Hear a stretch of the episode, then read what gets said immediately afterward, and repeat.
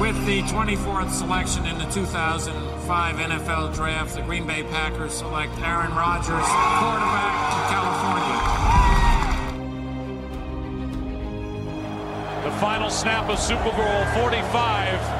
The Green Bay Packers have won the Super Bowl. The Lombardi Trophy is coming home. Hallo und herzlich willkommen zum Packers Talk Germany Folge 126 nach dem Spiel gegen die Seahawks und äh, vor dem Spiel gegen die Vikings. Und mit mir hier heute der Chris. Hallöchen. Und der Markus. Servus. Und ich bin Christian. Und was soll ich sagen? Die Seahawks vom Platz gefegt. 17 zu 0. Nein, natürlich nicht. Ähm, sieht deutlich aus, aber war nicht unbedingt immer so schön anzusehen. Ähm, Chris, wobei, wenn man nur das Ergebnis sieht, ist es doch vom Platz gefegt, oder? 17 zu 0? Ja, würde ich schon sagen. Also Free Possession Game, Defense 0 Punkte zugelassen. War auch natürlich völlig erwartbar bei Wilson gegen Rogers, dass das 17-0 ausgeht. Ähm, hat jeder mit gerechnet, denke ich. Und ja, am Ende als Packers kann man zufrieden sein, auch wenn es, wie du gerade gesagt hast, zeitweise schon relativ ugly war. Aber solange wir gewinnen und dann auch in der Deutlichkeit dann erst recht, kann man sich definitiv nicht beschweren. Markus, dir ist doch bestimmt das Herz aufgegangen, oder? Äh, wenn ich guten Defensiv-Football gesehen hätte, wäre mir das Herz auch aufgegangen, aber das war ja leider auch Mangelware. Ja, war schon, also war schon echt teilweise anstrengend zu gucken, muss man ganz ehrlich sagen. Aber hey, wir haben gewonnen. Ja, und die Packers stehen jetzt 8-2. Die Rams haben uns auch noch den Gefallen getan am äh, Montag oder beziehungsweise in der Nacht von Montag auf Dienstag, die sind gegen die 49ers baden gegangen. Ähm, aber kommen wir vielleicht mal erstmal zu dem, was zumindest mir überhaupt nicht gefallen hat. Und das war die Offensive. Da müssen wir nicht drüber reden. Das war äh, aus meiner Sicht eine absolute Vollkatastrophe. Und mittendrin äh, der Quarterback, Aaron Rodgers. Ähm, Markus, was meinst du dazu? Ja, der hat sich, äh, wie, wie formuliere ich es? Äh, ja, es, es, war schwierig anzusehen, was er da gespielt hat. Also, äh, ähm, ich suche jetzt gerade mal nach dem richtigen Wort. Es, war, es war scheiße, sagen wir es so. Ähm, ja, das, was er er hat da teilweise Sachen umhergeworfen, wo ich mir einfach nur gedacht habe, was machst du da? Was hast, was, was, was ist dein Plan? Was ist der, der Sinn und Zweck dahinter? Also, okay, dass man Pass ein bisschen unpräzise kommt, ist ja schön und gut, aber da Aaron Jones ähm, gefühlt auf drei Meter, drei Meter zu überwerfen, das ist schon eine Leistung. Und dann noch einige andere Würfe, auch auf Adams, wirft er ihm da das Ding da auf, an den Fuß. Also, es war schon echt anstrengend, was Rogers da fabriziert hat. Ja, ich fand auch gerade die, wie die von dir gerade angesprochene Accuracy Wackler einfach in dem Spiel mega ungewohnt. Also bei Rogers sieht man das ja echt selten und jetzt so viele inakkurate Bälle in einem Spiel. Du hast gerade schon ein paar Szenen genannt. Dann selbst die tieferen Bälle, die ankamen, waren nicht perfekt für Yards auf der Catch-Chancen für die Wide Receiver. Die Interception war natürlich vom, vom Decision-Making in der Situation einfach Horror. Und ähm, andersrum, Highlight-Plays waren halt auch im Prinzip ähm, wenn man es streng sehen will, gar keine dabei. Ich kann mich an eine sehr, sehr schöne, äh, an den einen sehr, sehr schönen Pass auf Lazar erinnern, den Lazar dann aber nicht gefangen hat. Ähm, das war natürlich ein ganz, ganz enges Fenster, aber ansonsten war da ein Highlight sehr wenig dabei und das dann zusammen mit den sehr, sehr schlechten, äh, vielen Accuracy-Aussetzern und der Interception war das dann tatsächlich auch ein ungewohnt schlechtes Spiel von Rogers und ungünstiger Zeitpunkt natürlich auch jetzt nach dem ganzen Drama, was die letzten zwei Wochen dann um ihn herrschte. Also nicht perfekt zusammengelaufen jetzt. Nee, absolut nicht. Ich meine, selbst der erste Pass, der erste tiefe Pass auf MWS, also wenn MWS da nicht stehen bleibt und Glück hat, dass der Verteidiger genau, ja. nicht rechtzeitig an ihn rankommt, dann ist das Ding auch äh, raus. Also, ja. keine Ahnung. Ist das, ähm, wir haben ja schon so ein bisschen gerätselt am Anfang der Woche. Ähm, hat sich das bemerkbar gemacht, dass er jetzt zehn Tage nicht trainiert hat und quasi kalt ähm, in das Spiel geworfen wurde? Oder dürfte das eigentlich einem Aaron Rodgers nichts ausmachen? Gerade vor dem Hintergrund, dass er ja auch äh, im Training Camp nicht dabei war. Also, also wenn man es jetzt mal. Oder Christo ja. zuerst? Okay. Ich habe eine relativ eindeutige Meinung dazu und da gehe ich eher mit dem zweiten Teil deiner Frage, also ich kann mir nicht vorstellen, dass jetzt ähm, anderthalb Wochen Training, die Rogers jetzt gefehlt haben auf dem Platz, dazu geführt haben, dass seine Accuracy so gedroppt ist, wenn, wenn irgendwelche Sachen nicht gestimmt hätten, Gameplan-technisch, wenn zum Beispiel eine Route mit dem Receiver nicht geklappt hätte, wobei auch das ähm, unwahrscheinlich gewesen wäre, dann wäre es vielleicht erklärbar gewesen, aber dass die Accuracy sich über anderthalb Wochen verändert, ähm, wo, wo die Chemie mit den Wide Receivers ja dann in den Fällen, zum Beispiel bei der, bei der Streak von MWS, die Markus gerade angesprochen hat, ähm, nichts mit zu tun hat, dann kann ich mir eigentlich nicht vorstellen, dass es damit zu tun hat. Aber für, für Leute, die natürlich eher Love sehen wollten und, ähm, und den Trainingsrückstand von Rogers, wenn man das so sehen möchte, die ganze Zeit kritisiert haben, war das natürlich gefundenes Fressen, das ist keine Frage. Ja, hier, ich, ich, ich.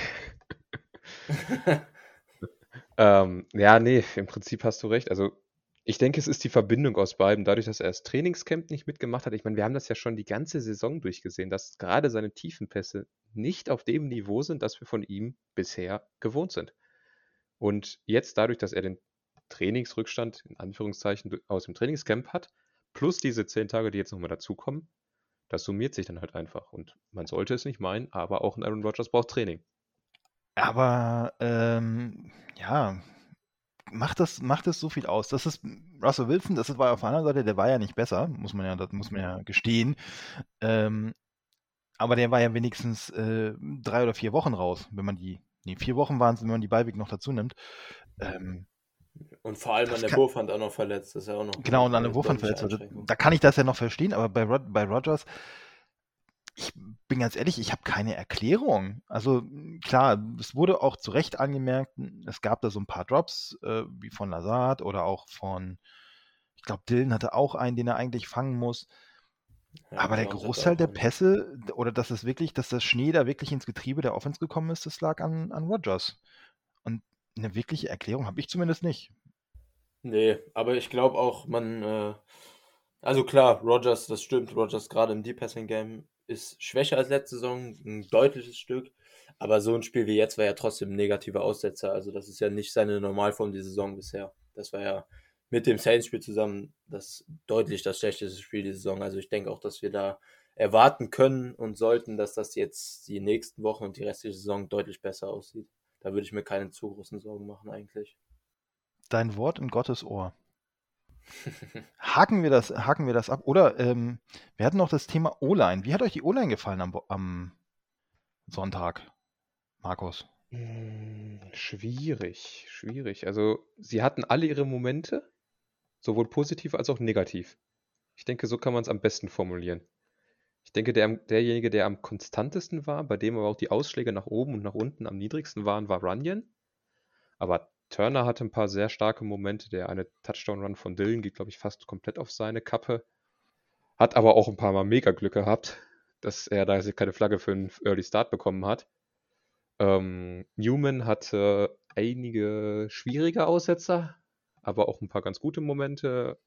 Patrick, ja, spielt manchmal gut, manchmal schlecht und das ganze Spiel über auf und ab.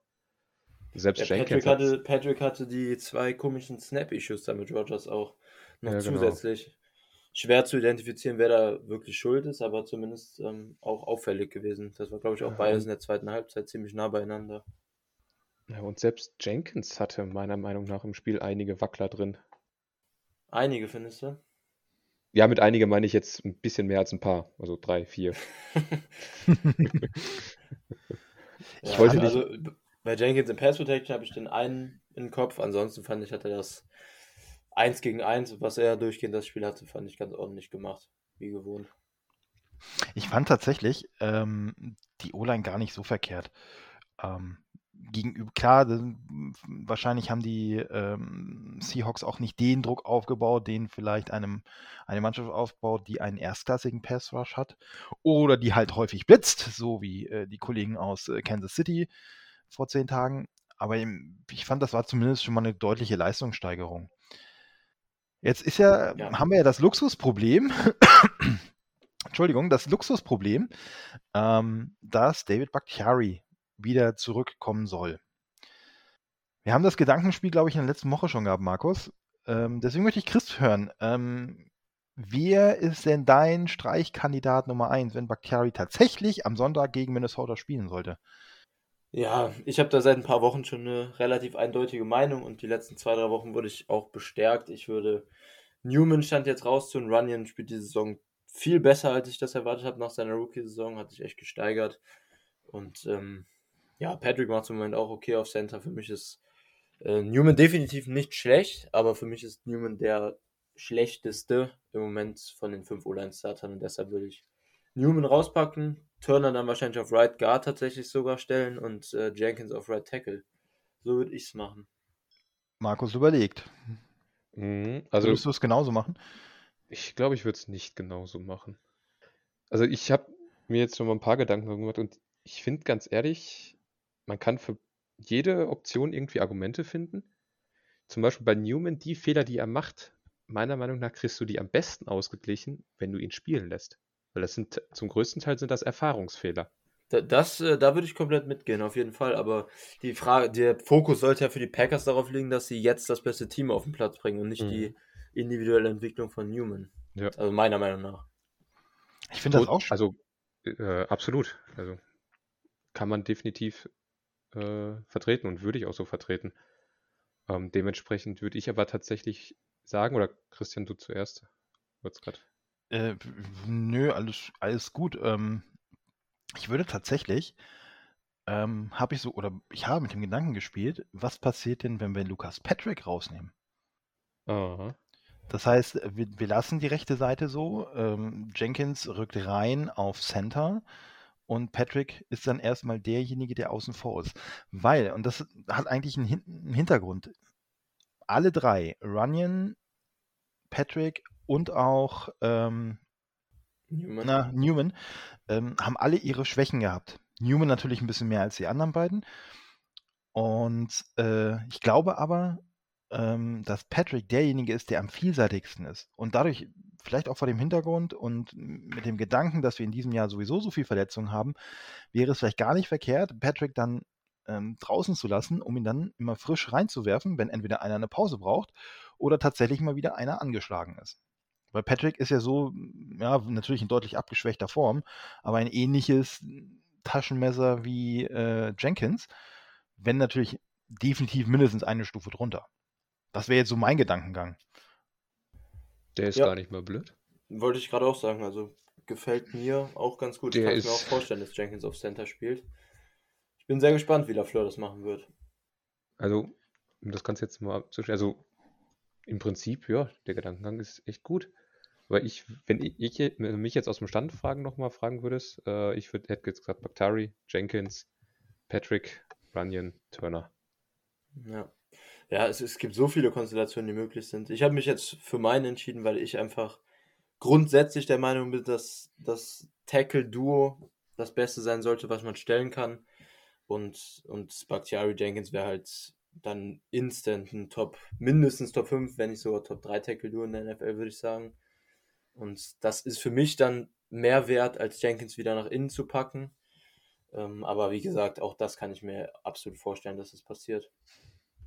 Ist das vielleicht der große Vorteil, den die Packers gegenüber anderen O-Lines haben, dass vielleicht die absolute Qualität nicht überbordend ist, aber dass die Qualität so hoch ist, dass du tatsächlich Bakhtiari, Jenkins und außen vor daneben vier, fünf gleichwertige Spieler hast, die sich eins zu eins ersetzen können? Ähm, ich denke, das ist sowohl Vorteil als auch Nachteil zugleich, weil eine O-Line ist vor allen Dingen dann stark, wenn die, wenn die fünf Jungs aufeinander eingespielt sind. Wenn die blind wissen, was der Nebenmann macht. Und wenn du so eine Gruppe hast, die aus sechs, sieben Leuten besteht, die aber auch rotieren können, du kannst ja immer nur fünf im Training spielen. Sprich, du hast immer ein, zwei, die außen vor sind. Und klar, das ist eine Riesenstärke, dass du da praktisch ohne Qualitätsverlust ein bisschen rotieren kannst. Aber du hast, kriegst halt nicht diese Eingespieltheit rein in eine Einheit. Also es ist, glaube ich, sowohl Fluch und Segen. Chris, Ergänzung dazu? Nee, grundsätzlich sehe ich es genauso. Also Kommunikation halt unfassbar wichtig in der O-Line. Aber gerade in der O-Line, eigentlich gilt das für beide Lines, auch für die D-Line, gibt es wenig in meinen Augen, was wichtiger ist als, als Dev. Und ähm, das haben die Packers definitiv. Und ähm, auch auf jeden Fall, also gerade in den beiden Lines verletzen sich so viele Spieler, dass da die Rotation und auch die Backups über den Saisonverlauf extrem wichtig sind, wichtiger als auf anderen Positionen. Ähm, und da würde ich dir auch recht geben, das haben die Packers definitiv und das zeichnet diese O-Line-Gruppe auch ein bisschen aus. Kommen wir zum Offensive MVP. Habt ihr einen? Bestimmt, Ja. oder? Ganz klar. Ja. Ja. Wir haben wahrscheinlich alle denselben. Ich hatte zwei zur Wahl, aber dann fangt ihr mal an. Markus, bitte. AJ Dillon. Ja, bleibe ja, ich bei, auch AJ Dillon. Ja, wäre auch meiner gewesen, sonst hätte ich Jenkins genommen als zweiten Platz. Jenkins wäre definitiv auch eine gute Wahl gewesen, aber Dillon, ich finde es halt, okay, Run Game, er hat nicht so viele ähm, Yards pro Lauf gemacht, aber er hat halt so die entscheidenden Szenen geliefert. Ja, da sind die beiden. Touchdowns im, im letzten Quarter. Da ist vor allen Dingen auch, ähm, wobei das war ja äh, ein Passspiel oder wurde als Passspiel gewertet, über 50 Yards, wo alle gedacht haben, ja, jetzt muss doch endlich mal Zeit von der Uhr genommen werden und er tänzelt an der Seitenlinie lang. Also das ja, waren so Das war ein Wahnsinnsplay. diese drei, das waren im Endeffekt die drei Keyplays am Ende, ähm, die zumindest der Defensive der Seahawks den Zahn gezogen haben. Ja, also das war wirklich ein AJ Dillon Signature Game. Also so viele Tackles gebrochen, so viele Yards nach Kontakt geholt. Ähm, auch der zweite Touchdown war es ja, glaube ich, wo er quasi alleine mit Linebacker an sich in die Endzone, ich glaube mit Wagner sogar an sich, ähm, noch in die Endzone geht, drei Yards. Ähm, also das war wirklich AJ Dillon, wie man sich ihn in Bestform vorgestellt hat, als er gedraftet wurde. Sehr, sehr starker Auftritt. Kommt die Form genau zum richtigen Zeitpunkt, jetzt wo Aaron Jones ausfällt? Will man meinen, ja. Besseres Timing jetzt nicht geben können. Ja. Markus hat Eindrücke vom Training. Das ziehen wir doch glatt mal vor, weil das größtenteils die Offense betrifft. Ja. Rogers und Bakhtiari sind nicht beim Training. Aaron Jones auch nicht. Lazar trainiert nicht mit. Adams auch nicht. Malik Taylor ist nicht beim Training. Dafür sind Gary, Kiki und Daphne zurück. Ja. Das ist einiges von der Offense, was da nicht mit trainiert. Das ist im Endeffekt fast die komplette Offense. Ähm, ist es bei, äh, bei Rogers sein C? Oder was könnte es sein? zu gesagt. Nicht er ist nur nicht beim zugesagt. Training. Ja. Gut, aber, wir verletzen aber er gibt nach, der, nach dem Training eine Pressekonferenz, steht hier noch in dem, in dem Tweet. Rogers und Ja. Adams, beide. Schauen wir Da mal, wird was er wohl da was sagen. dazu sagen. Dann werden wir es gleich erfahren. Schauen wir mal. Und gucken uns über das leidige Thema Verletzung gleich nochmal an. Wir wollten, wir waren bei AJ Dillon. Ähm, ist AJ Dillon reif genug und stark genug, um jetzt ähm, die Hauptlast über, ich sag mal, wirklich mit dem Seahawks-Spiel über zwei, drei Wochen zu tragen? Ja, Wie aus einem Mund. Oh, das finde ich toll. Ja. Begründung, Punkt. Fragezeichen. Gibt keine Begründung, ist AJ Dillon. ja, Zu, la, gib ihm den Original. Ball, lass ihn laufen und lehn dich zurück. Fertig. original. Ja. Gut, dann, dann mein, mein Plan für, für Sonntag steht dann schon mal. Wir verlassen uns auf AJ Dillon. Gut, ähm, ja, für mich spricht nichts dagegen. Also, ich denke nicht, dass Patrick Taylor so viele Snaps sehen wird wie Dylan, sonst wenn, wenn Jones dabei ist. Das sollte klar sein.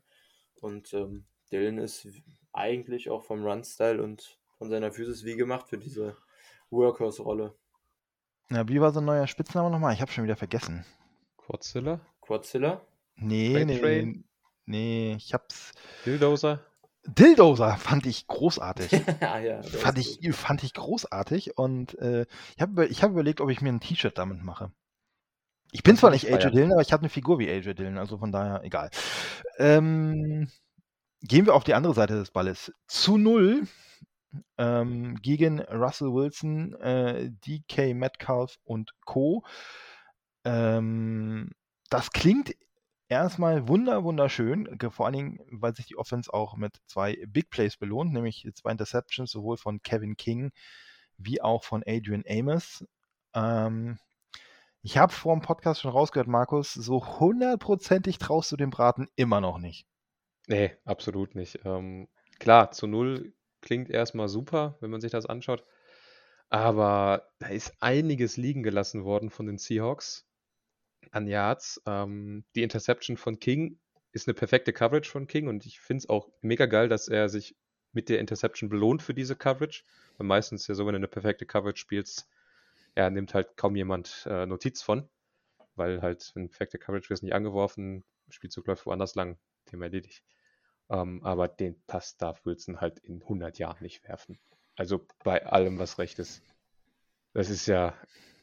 Also ich weiß es nicht, warum er den Ball wirft. Ich finde es geil. King hat kriegt den, den äh, perfekt zugeworfen, aber den darf er nicht werfen. Und dementsprechend drückt das halt wieder so ein bisschen, weil es halt wirklich ein Riesenfehler von Wilson ist. Und aber die Interception war ja nicht das einzige gute Play der Defense. Nee, nee, das definitiv nicht. Also die gesamte Secondary, ähm, Stokes hat ein super Spiel gemacht, King war super, Savage hatte ein paar super Momente, Amos hatte ein paar schwache Momente, aber auch einige gute Momente. Amos so, war die vier, echt super stark, fand ich. Absolut. Also die vier Jungs, die kannst du in dem Spiel alle loben. Das war wirklich eine gute Leistung von denen. Und war auch mit ein Grund dafür, dass halt die Seahawks eben nicht so viele Punkte gemacht haben, wie man es hätte erwarten können.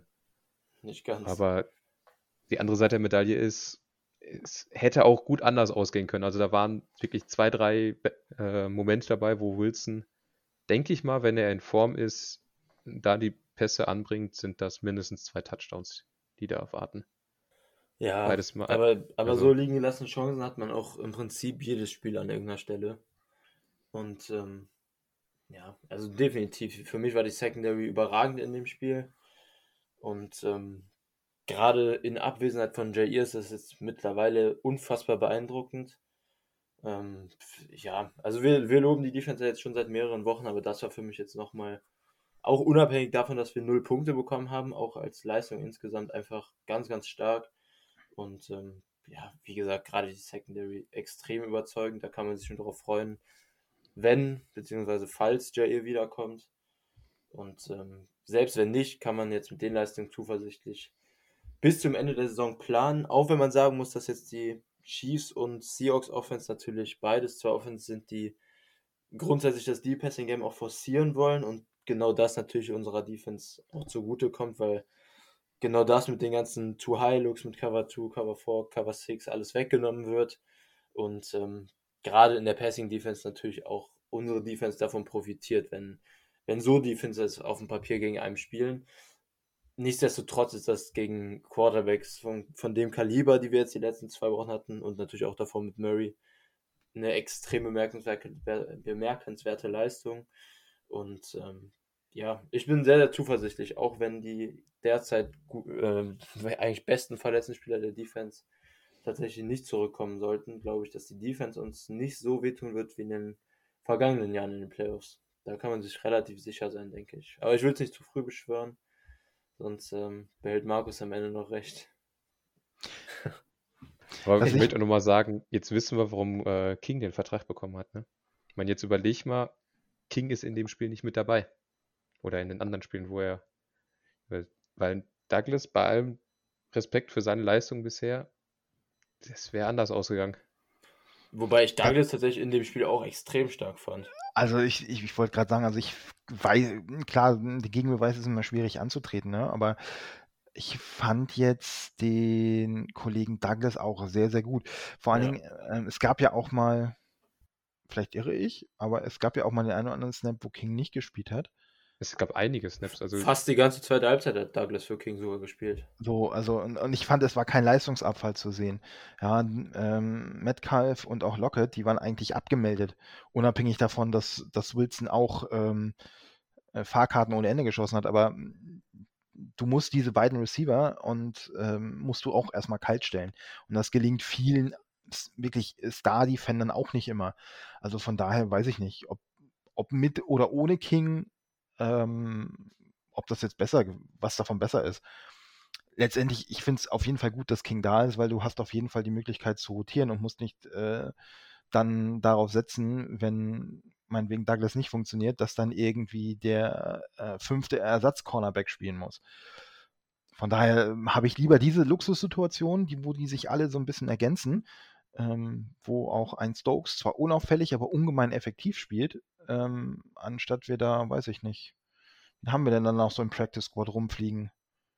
Äh, Ento. Hier. Ento, Dingsbums, ja. Dings, Dingsbums, Dingsbums Ento. Ich gucke gerade. Cabian Ento, ne? Ist das, ne? Kavian, ja. Kevin Endo, ja. Ja, oder äh, stell dir vor, Ennis Gaines spielt noch, muss dann Safety spielen. Oder spielt dann irgendwie so ein, spielt dann im, im Slot, also weiß ich nicht. Ja, das gleiche gilt für, Sullivan. Ich, ich glaube, wir sind seit, wie lange ist Sullivan jetzt bei uns im Kader? Zwei Jahre, drei Jahre? Ich glaube, seit jetzt, Ich glaube Ja. drei sogar schon. ja, und ich glaube, seit dieser Zeit sind wir über ihn am Meckern, wenn er spielt. Mhm. Ich möchte aber dennoch nicht wissen, was passiert, wenn Sullivan nicht spielt. Und da muss dann halt äh, ein Ento ran. Oder da müsste ein Gaines ran. Wen haben wir denn noch so Ja, rumfliegen? John Charles ist ja eigentlich noch auch noch als Backup. Stimmt, dabei. der guckt hier auch noch mit. Ja. Also von daher, ich glaube, die Secondary, ich glaube, da hat sich keiner oder hat keiner ähm, jetzt ist da abgefallen am Sonntag. Ich gehe mit euch mit, King natürlich und auch Adrian Amos, nicht nur wegen der Interception, das ist, war schon sehr, sehr stark. Ähm, wie hat denn euch der Pass Rush gefallen? Sehr viel Ja. profitiert von dem, was die Seahawks da an O-Line stehen haben. Ja, Also wirklich. Wobei man Also aber auch sagen muss, in der ersten Halbzeit, finde ich, haben Lowry und Clark haben mit den Guards ja gemacht, was sie wollten. Ja. Ähm, zum Ende der zweiten Halbzeit hin hat man, finde ich, sehr gemerkt, dass die gerade die beiden mehr, Pausen, mehr Pausen bräuchten.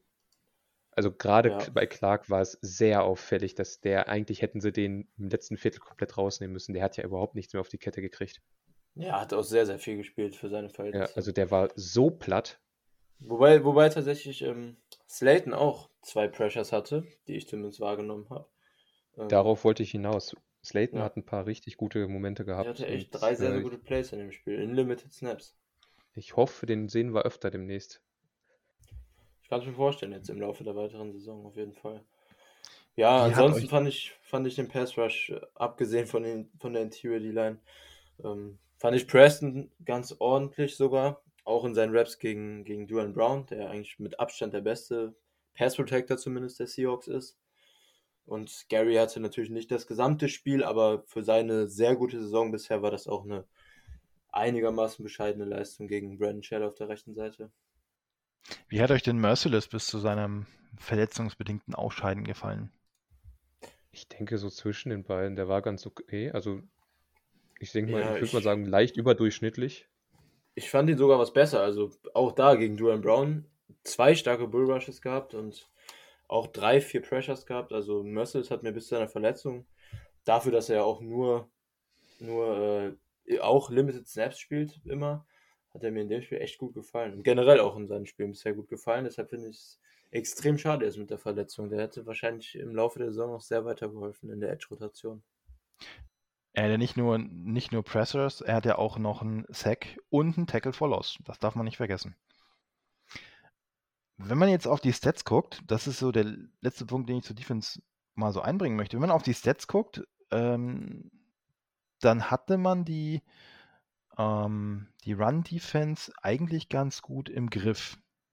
Aber war das ein Maßstab? Ja, die Seahawks Nee. haben die ganze Saison schon kein funktionierendes Laufspiel und das wird äh, gerade mit dem jetzt anstehenden Matchup wahrscheinlich kein Maßstab sein. Absolut nicht, nee. Also, wer war bei denen der Starting Running Back? Travis Homer? Also, A, haben sie wenig eingesetzt. Ja, Alex Collins hat die meisten Alex Snaps Collins, ja. Der, der guckt ja auch noch rum. Also, wie gesagt, die sind wenig gelaufen und dann auch, gut, dann hatten sie ein paar gute Läufe dabei, aber na, war nix. Kommen wir zum letzten Teil des Teams. Nein. Das machen wir nur ganz, ganz kurz, Markus. Da haben wir uns ja letzte Woche schon mit Nick sehr ausführlich drüber ausgelassen. Die Special Teams. Und hier will ich eigentlich gar nicht so sehr auf das Special Team als solches eingehen, sondern auf Mason Crosby. Was zur Hölle ist mit unserem Silberrücken los? Oh, diese Stille. Wenn ich das mal wüsste, also. Ja, keine Ahnung. Irgendwann ist es bei Kickern so, dass in konstante Phasen reinkommen und äh, zu seinem Nachteil hat er eben einen relativ teuren Vertrag, was ihm in der Offseason ähm, relativ teuer werden könnte. Und ja, ich, ich bin gespannt. Vielleicht festigt er sich jetzt ein bisschen und sammelt viele positive Argumente, um den teuren Vertrag dann doch nochmal ein Jahr zu schlucken. Ansonsten, ähm, selbst wenn er sich nur leicht steigert, glaube ich, dass das wenn er nicht einen Paycard nimmt, natürlich, ähm, das vorausgesetzt, dass das seine Zeit bei den Packers leider Gottes eventuell ein Ende haben könnte in der Offseason.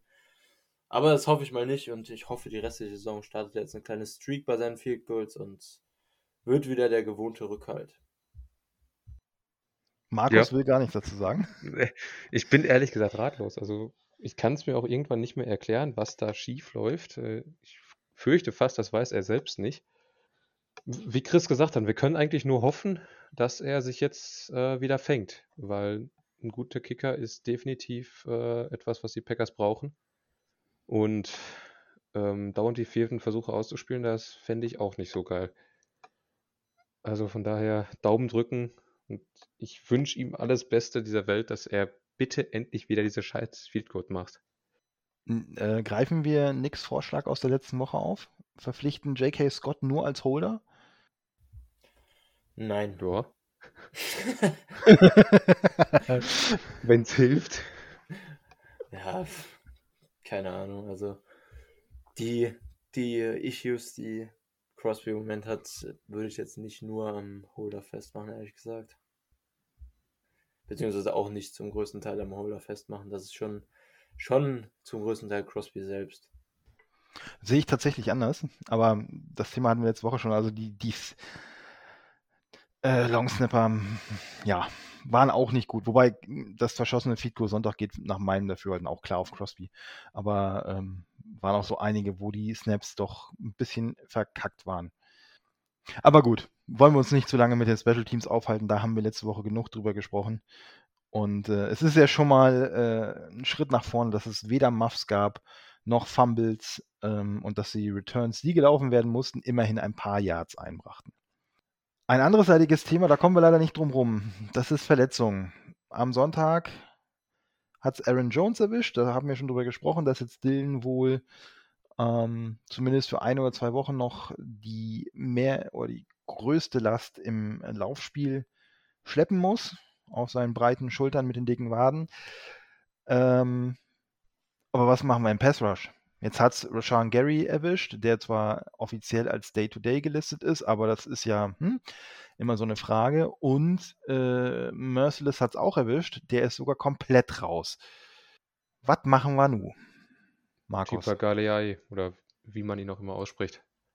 Ähm, der Junge war ja schon in der Preseason, war ja schon so ein kleine, kleiner Liebling von den Beatwritern, hat wohl ganz gut mittrainiert, hatte auch ein paar ganz gute Momente. Ähm, natürlich gibt es noch ein paar Free Agents, die da im Markt rumgurken. Olivier Vernon ist da wahrscheinlich so der prominenteste Name. Der kommt allerdings aus einer Achillessehnenverletzung. Ist deswegen aktuell noch Free Agent. Weiß man natürlich auch nicht. Ich glaube, bei dem war das auch, wo der Agent so einen ganz, ganz komischen Post rausgehauen hat, von wegen, er ist gesund, er ist äh, geimpft, er ist äh, fit. So wie so eine Tieranzeige, so der, der, kleine Vernon sucht ein Zuhause, nur nach dem Motto. Ähm, aber im Prinzip denke ich mal, werden die Packers jetzt erstmal mit dem gehen, was sie haben. Also sprich Galeai, ähm, Garvin, Preston und Hamilton, den wir da von den Bucks geholt haben, schon am Anfang der Saison. Das werden so unsere vier Jungs sein und sollte man merken, n -n, da braucht es noch mehr, dann wird man wohl im Free Agent Markt nochmal zuschlagen müssen und dann hoffen, dass Vernon noch da ist. Ja, Chris, ja. Dazu? Nee, die Namen sind alle genannt. Mal gucken. Kann natürlich sein, dass noch ein Free Agent jetzt kommt, ein weiterer Veteran. Ähm, hat sich ja gut bewährt jetzt mit Merciless.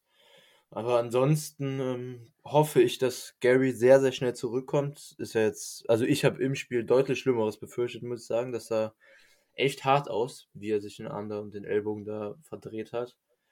Ähm, deshalb war ich zumindest mal erleichtert, dass es doch ein bisschen Entwarnung gab. Aber jetzt fürs kommende Spiel, wenn Gary nicht spielt, ähm, könnte das dann, abgesehen von Clark, im Edge Rush schon echt sehr, sehr bescheiden aussehen, was den Pass Rush angeht. Und ähm, ja, mal gucken. So kleine Sorgen kann man sich ja definitiv machen. Ich freue mich aber auf Galliai, den fand ich in der Preseason ziemlich gut, war auch Bisschen enttäuscht, dass er das Active Roster nicht gepackt hat, aber zumindest kriegt er dann jetzt ein bisschen, bisschen Game Action und richtige NFL-Spiele. Trägt auch mit Sicherheit zu seiner Entwicklung bei. Zumindest da kann man ein bisschen was Positives mit rausnehmen. Wie hat euch denn überhaupt äh, das so als, als Pass Rush so das gefallen, nachdem Gary raus war? Kann man da überhaupt von einem, auch wenn es dann noch den, den großen Sack von Smith für äh, 14 Jahre Traumverlust gab, kurz vor Ende, kann man da überhaupt von einem Pass Rush sprechen, was da am Ende auf dem Platz stand? Das hat ja mehrere Faktoren gehabt, wie gesagt. Also Clark war vollkommen platt. Er hat ja überhaupt, der hat ja gerade mal noch so stehen können. Aber da kam nicht mehr viel Druck und dementsprechend, ja, schwierig. Wir werden sehen. Aber könnte eventuell äh, deutlich mehr Zeit für Captain Kirk bedeuten. Ja, sehe ich auch so. Oder Garvin macht sein, das Spiel seines Lebens. Das wäre geil. Das wäre eine Erlösung. Ich meine, ich, ich, persönlich mag Garvin sowieso sehr, ähm, weil der, ja, macht nicht die Big Plays, aber ich finde, er spielt sehr effektiv in den Snaps, die er bekommen hat. Von daher, warum denn nicht? Also, könnte mir gefallen. Apropos Captain Kirk. Jetzt geht es in das ewig junge Duell gegen diese äh, seltsamen Gestalten mit den Bärten aus dem hohen Norden. Markus, was erwartet uns da? Ähm, auf jeden Fall eine erstaunlich gute Offense. Also von den Skillplayern her. Die O-Line ist ja okay, mäßig, okay. Aber dann kommt da halt eine Offense mit Delvin Cook, mit Madison, zwei sehr gute Running Backs. Justin Jefferson, Adam Thielen brauchen wir, glaube ich, nicht drüber reden, über deren Qualitäten. Dann haben sie noch einen Didi Westbrook mit dabei, der auch das Feld mal vertikal ein bisschen aufrollen kann. Titan-mäßig Herndon Conklin auch. Also das, da kommt einiges auf uns zu. Gut, zum Glück haben sie halt noch Captain Kirk dahinter stehen. Aber selbst der hat ja so seine Momente, wo er mal gut spielt. Das könnte interessant werden. Also kommt einiges auf uns zu. Und gerade mit Didi Westbrook hätte ich da noch einen auf dem Zettel, der uns auch in den Special Teams ordentlich äh, Probleme bereiten könnte. Also der ist, spielt hauptsächlich Punt Returner bei denen. Ähm, gegen die Chargers sah das schon sehr gut aus und jetzt spielt er gegen uns. Yippie, nein. Chris, was ist dein Key-Matchup? Also das eine, die die Westbrook gegen unsere Gunner bei den Special Teams. Was ist dein Key-Matchup? Für mich denke ich ähm, relativ eindeutig in dem Spiel wird das unsere Run-Defense gegen die gegen das Run-Game und ähm, dementsprechend Cook und Madison bei den Vikings sein. Also die Vikings Offense sieht jetzt, wenn man sich die ganze Saison mal anguckt, relativ eindeutig aus wie auch die letzten Jahre. Ähm, Clint Kubiak, der Sohn von Gary Kubiak, hat ja dieses Jahr als Offense Coordinator übernommen und hat auch im Prinzip bis, bis auf ähm, ein paar Personelländerungen, dass die Vikings etwas mehr mit drei Wide Receivers spielen als, als äh, unter Gary Kubiak, das Scheme so übernommen. Und ähm, ja, sehr, sehr vieles vom Run Game abhängig. Die Vikings spielen immer noch ihr Outside Zone Run Scheme. Ähm, das Run Game an sich ist grundsätzlich gut geschemt. Die Vikings haben eine gute Run Blocking O-Line haben da jetzt auch mit Darrison natürlich noch einen, äh, ja, auf dem Papier sehr, sehr dominanten Runblocker dazu bekommen, der jetzt seit drei, vier Wochen ungefähr Starter ist auf Left Tackle.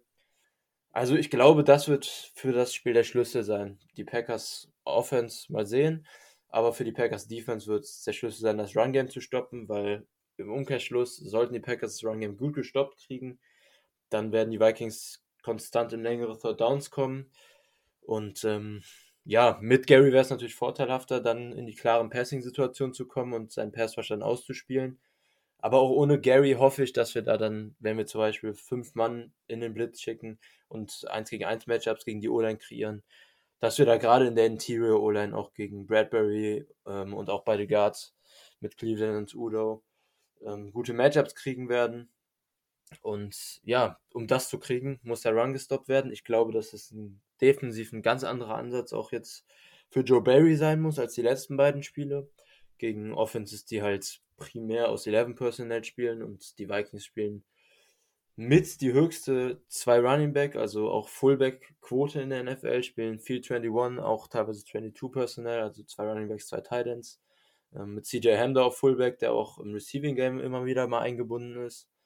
Ähm, ziemlich, ziemlich guter Fullback auch tatsächlich. Und ich glaube, dass die Packers deutlich, deutlich mehr den Fokus in dem Spiel auf die Box legen müssen und auch werden. Ähm, weil ansonsten wird das gegen das Heavy Personal der Vikings natürlich sehr, sehr schwierig, den Run über das ganze Spiel zu stoppen. Und ähm, ja, ich bin gespannt. Packers Defense grundsätzlich über die Saison viel in Nickel und, und auch Dime natürlich gelebt. Ich denke, dass wir dieses Spiel dann deutlich mehr ähm, ja, Base Defense sowieso, aber auch sieben oder teilweise acht Mann Boxes sehen werden. Ähm, also eigentlich ganz entgegen der Natur der Packers Defense unter Joe Barry bisher. Aber in dem Spiel wird wohl kein Weg dran vorbeiführen und ähm, ich hoffe natürlich sehr, dass, dass diese Adjustments kommen werden. Ansonsten wird es natürlich ein ziemlich langer Tag gegen das Run Game. Ja, und auch wenn wir das Run Game rausnehmen, Markus hat es ja angesprochen, die Wide Receiver sind immer noch gefährlich, aber in den offensichtlichen Passsituationen haben die Vikings Probleme, auch weil sie relativ konservativ im Passspiel spielen. Cousins eine ziemlich geringe Tagetiefe über den Saisonverlauf bisher hat. Und wenn wir die Offense da in die Situation kriegen, denke ich, hat unsere Defense ziemlich gute Chancen, hier auch wieder gut auszusehen. Also für mich der Key wird ganz simpel der Runstop sein und die schematischen Adjustments, die Barry treffen muss. Ich habe tatsächlich ähm, für mich der nicht oder aktuell zumindest nicht vorhandene Pass Rush gegen Kirk Cousins. Ähm, ich habe mir sehr ausführlich das Spiel äh, der Vikings am Sonntag gegen die äh, Chargers angeguckt und ähm, muss gestehen, Kirk Cousins sah gar nicht so schlecht aus. Jetzt ist der Pass Rush der Chargers nicht unbedingt die absolute Elite und sollte nicht der Maßstab sein, aber ähm, Cousins ähm, hat das schon sehr gut gemacht. Von daher, hm, weiß ich nicht. Das Einzige, was man auf jeden Fall mal weiß bei Kirk Cousins, eigentlich folgt auf ein gutes Spiel, so wie am Sonntag, ein schlechtes. So. Ähm, deswegen bin ich gespannt. Sollte es tatsächlich gelingen, ähm, den Run zu stoppen, wie bleibt für mich die, die große Frage, wie viel Druck kriegen Garvin, Smith, Gallier auf Kirk Cousins aufgebaut. Weil das könnte dann, gerade wenn der Lauf der Vikings nicht funktioniert, der Schlüssel überhaupt sein. Aber lassen wir uns mal überraschen. Was ich übrigens bei Cousins sehr witzig fand, das habe ich vorhin schon zu Markus gesagt, ähm, Rogers Interception war so ein komischer, irgendwie geworfener Flatterball. Ähm, bei Kirk Cousins kam der am Sonntag an. Das hat vielleicht, sagt vielleicht auch ein bisschen was aus, ähm, wie gut oder wie schlecht die Verteidigung der Chargers war. Aber das nur so am Rande. Markus, ja. du was sagen? Ja, ich habe noch eine Meldung vom Training. EQ trainiert auch nicht mit. Ja, wahrscheinlich auch noch wegen seines äh, Knöchels. Ja, gut, dass heute erst Mittwoch ist und wir noch vier Tage haben. Definitiv. Zu den Chargers vielleicht noch, ähm, zu den Chargers vielleicht noch, der, der, der, der ähm, Pass Rush, den die Chargers haben, wird wahrscheinlich aber trotzdem ein deutliches Stück über dem sein, was die Packers dann Sonntag jetzt zur Verfügung haben werden. Alleine, wenn Bosa am Lineup steht und zumindest auch die daneben mit, mit Tillery und Bosa sind zumindest auch besser als das, was die Packers jetzt wahrscheinlich im Pass Rush auf Edge haben werden. Ähm, aber ich glaube auch, ich gebe dir recht, also Cousins ist ja generell ein bisschen in der Öffentlichkeit ein bisschen unterbewertet in meinen Augen. Ähm, wird er immer deutlich schlechter eigentlich geredet und äh, auch mit den ganzen Witzen über ihn gemacht, als er eigentlich ist. Aber ähm, ja, wenn man Druck kriegt, sind Chancen da. Ansonsten aus, aus Cleaner Pocket hast du, würde ich dir auch auf jeden Fall recht geben, ist Cousins definitiv gefährlich. Und ähm, ja, auch der Pass Rush wird hier definitiv ein Schlüssel sein. Da gebe ich dir absolut recht.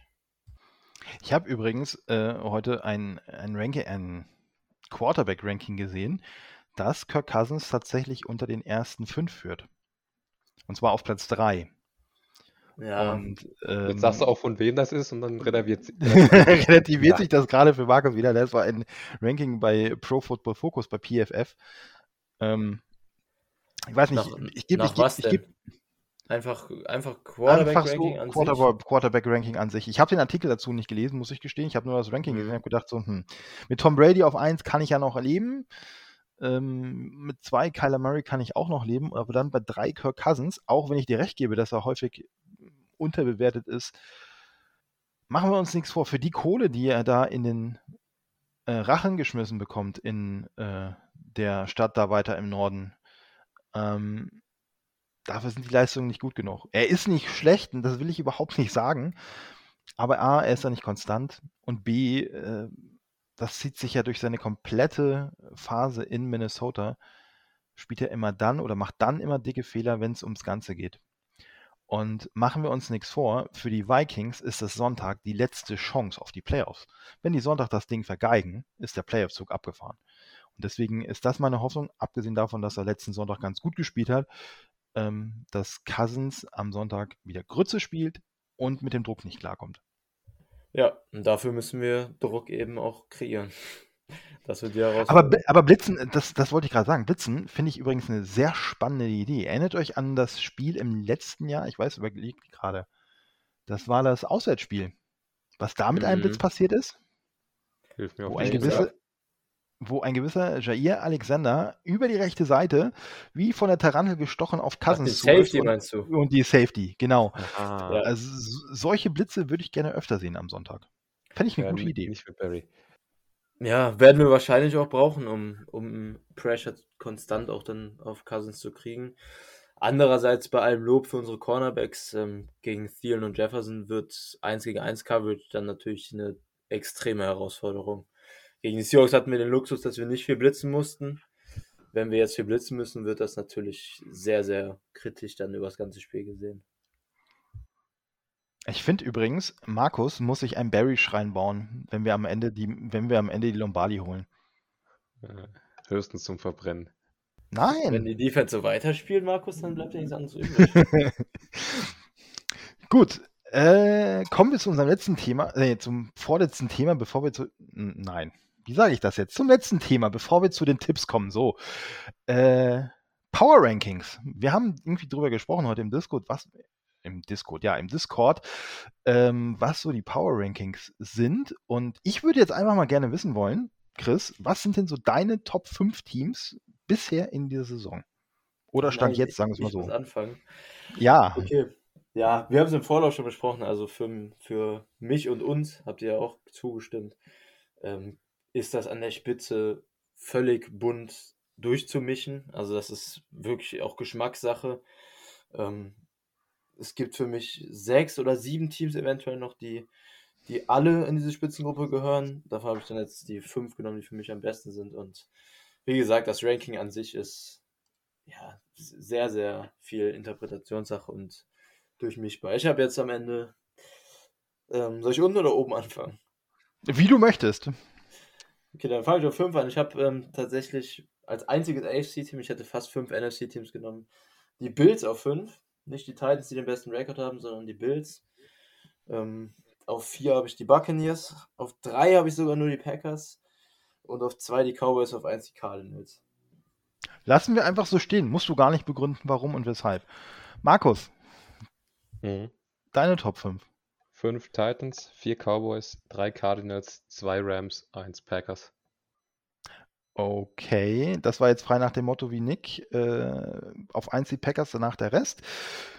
Ich habe tatsächlich auf äh, der 5 nur die Cardinals. Äh, auf der 4 habe ich die Titans. Ähm, auf der 3 habe ich die Bucks nach reiflicher Überlegung, aber da habe ich lange überlegt, ob ich das so mache, weil eigentlich hatte ich die eher so im zweiten Teil der Top 10. Ähm, auf 2 die Packers und auf 1 aktuell, aber wirklich nur aktuell, die Cowboys. So, damit wisst ihr da draußen, könnt diskutieren, könnt uns in der Luft zerreißen dafür, äh, für unsere Top 5. Letzter Tagesordnungspunkt. Wie immer, die Tipps. Ich höre, meine Herren, ich höre. Wie spielen wir am Sonntag? Diesmal darf Markus gerne anfangen. Hm, Lass mich noch kurz in die Glaskugel gucken. Äh, spielen wir auswärts oder spielen wir daheim? Weiß ich jetzt gerade gar nicht aus dem Kopf. Wir spielen, glaube ich, in der Turnhalle, wenn ich das richtig im Kopf habe. Dann, dann 16 zu 20. Also 20 Packers, 16 Vikings. So, Low Scoring. Mhm. Okay. Ich gehe mit einem mit einem 31-28 Auswärtssieg für die Packers. Boah, ein Shootout? Puh. Ja, ich Okay. glaube, ich glaub, dass wir viele Punkte sehen werden. Ich glaube tatsächlich, dass sie auch, dass die Packers gewinnen. 24-17. Und zwar aus einem ganz einfachen Grund, äh, weil Cook nach dem ersten Viertel keine Lust mehr haben wird. So. Und Haben wir noch irgendwelche- Dann spielt er einfach nicht mehr die restliche Zeit. Nö, er spielt aber lustlos. so. Äh, haben wir noch Punkte, die wir besprechen müssen, oder haben wir, sind wir jetzt durch für diese Woche? Das ist die große Frage. Meines Erachtens sind wir durch. Sollte noch irgendwas kommen, denke ich, können wir nochmal was Kurzes aufnehmen. Aber an sich wüsste ich jetzt von nichts Weltbewegendem, was passiert wäre. Für mich wäre die Agenda auch abgehakt. Ja, dann möchte ich noch ein etwas loswerden und äh, einfach nur mal so ein bisschen History am Rande und möchte euch Clayton Tonnemaker ans Herz legen. Ähm, der war mal in den 50er Jahren Center bei den Packers und wurde in den allerersten Pro Bowl gewählt, durfte an dem aber nicht teilnehmen, weil er zum Wehrdienst musste. Finde ich einen Fun Fact, den man wissen muss als Packers-Fan.